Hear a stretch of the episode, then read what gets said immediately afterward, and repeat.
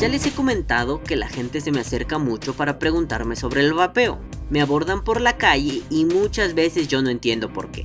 A pesar de tener la pinta de un tipo rudo, la gente siente mucha confianza conmigo y gracias a eso he vivido experiencias bastante interesantes, aunque como ya les dije, muchas no lo han sido.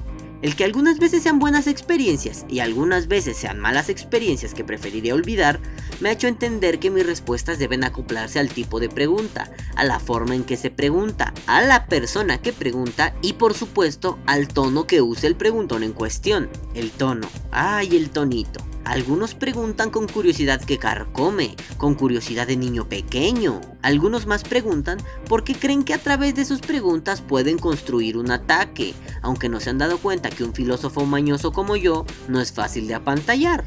O como decimos en la Ciudad de México, estos cabrones creen que van a dormir al velador. Entonces entendí que hay que responder de forma contextual, hay que adaptarse y para simplificar he decidido dividir mis respuestas en dos categorías.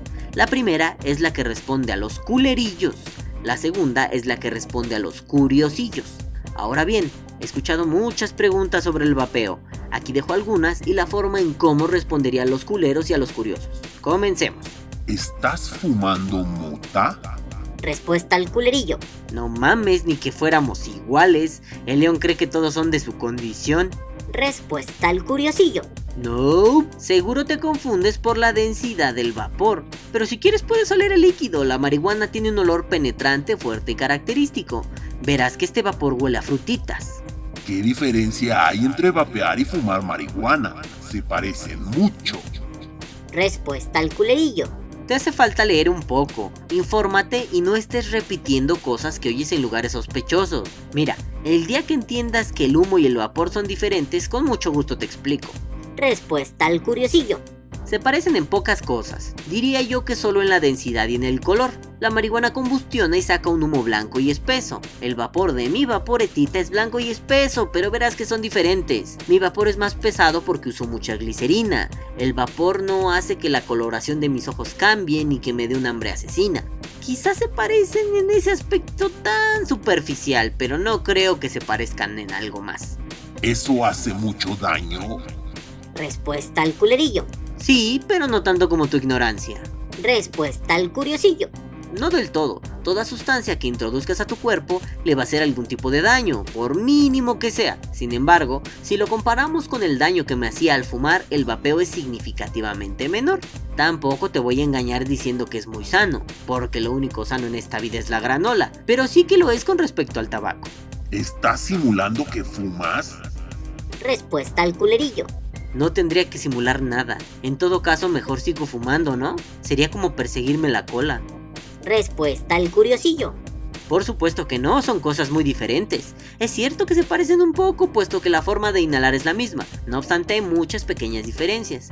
Te menciono algunas nada más. El vapor, por obvias razones, se obtiene evaporando. El humo se obtiene por medio del fuego que quema. Eso ya los hace diferentes. Al vaporizar, consumes las sustancias de las que está compuesto tu líquido, propilenglicol, glicerina vegetal, saborizante y nicotina. Cuando fumas, consumes muchas sustancias dañinas gracias a la combustión del papel y el tabaco. Además de que esas sustancias son cancerígenas, muchas de ellas son añadidas a propósito para que te enganches o para que no sientas dolor al fumar. Quizá al principio no vapeó como forma de sustitución, pero rápidamente se puede entender y sentir que no son lo mismo, mucho menos que uno es la simulación del otro. ¿No es mejor dejar de fumar con pura voluntad? Respuesta al culerillo. Ah, no. Respuesta al curiosillo. Cuando estás muy metido en el tabaco es difícil entenderlo así. Conforme te vas liberando te das cuenta que en realidad es cuestión de tener ganas de dejarlo. Claro, el apoyo del vapeo es crucial para poder darte cuenta de eso. Como el vapeo te permite reducir tus consumos, te das cuenta que estar enganchado es cuestión de todos los analgésicos y antidepresivos del tabaco que hacen que nunca te sientas mal. Quizá dejarlo con pura voluntad sea opción para algunos, pero no se vale generalizar. No todas las personas tienen que vivir sus adicciones de la misma forma. Dicen en la televisión que esas cosas son dañinas. ¿Es cierto? Respuesta al culerillo. Mm, en la tele también dicen que el alza en el precio del dólar no le afecta a los mexicanos porque los mexicanos no compran sus productos en dólares. Ah. Respuesta al curiosillo.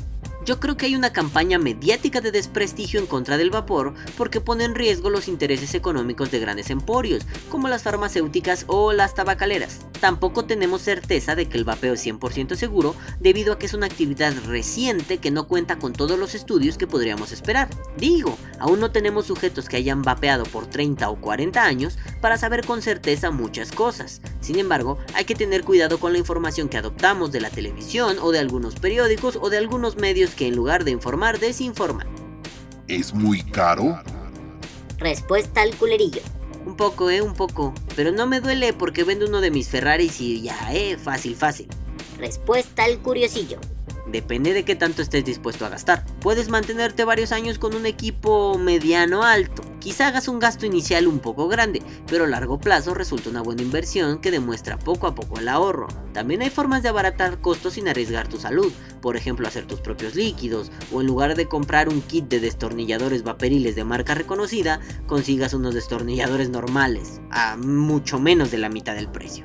Aunque no se debe descartar la posibilidad de ser un pinche maní roto y comprar todos los líquidos que se te pasen por la cara, comprar todos los vaporizadores que te guiñen el ojo y todos los chunches raros que aparezcan por ahí. De esa forma sí que gastas un buen, pero en realidad la decisión es tuya. ¿Cómo le hago para sacar mucho humo? Respuesta al culerillo. Pues fúmate tres cigarros al mismo tiempo. Respuesta al curiosillo. Bueno, bueno, bueno, bueno, no es humo, es vapor. Pero si quieres sacar mucho, tendrás que conseguir un equipo poderosón, con resistencias especializadas, se les llama Claptons, y líquidos que contengan más glicerina que propilenglicol. Yo te recomendaría un equipo entre 75 y 150 watts de puro power y un atomizador de dripeo. ¿Vapear es como meterte un pene en la boca? Respuesta al culerillo. No, es como meterte dos penes y un ladrillo a la boca. Respuesta al curiosillo. Para muchos hay un gran conflicto a la hora de aspirar vapor con un objeto de forma fálica. No creo que haya una relación entre un pene y un vaporizador, pero si alguien le afecta, creo que se debe al desconocimiento que hay, a los prejuicios que tenemos sobre la sexualidad y sobre todo al miedo a lo desconocido. Pero un pene y un vaporizador no tienen nada que ver. Es como si al comer un taco dijéramos que es como meternos un pene o, o, o decir que un cigarro era un pene pequeñito. ¿Por qué lo haces? Respuesta al culerillo. Porque ya estoy grandecito. Respuesta al curiosillo. Porque es una forma divertida de asumir una adicción que ya me estaba costando mucho y de la cual me quería deshacer. Es una forma de procurar mi salud con respecto a mi adicción. Digámoslo así, fumando me jodía, vapeando me divierto mucho y me siento mucho mejor. Si quedó alguna pregunta en el tintero, por favor, la caja de comentarios pueden poner tanta tontería como se les ocurra. Y no se les olvide, respóndanle al culerillo y también al curiosillo. Que viva el vapeo. Vapea o muere.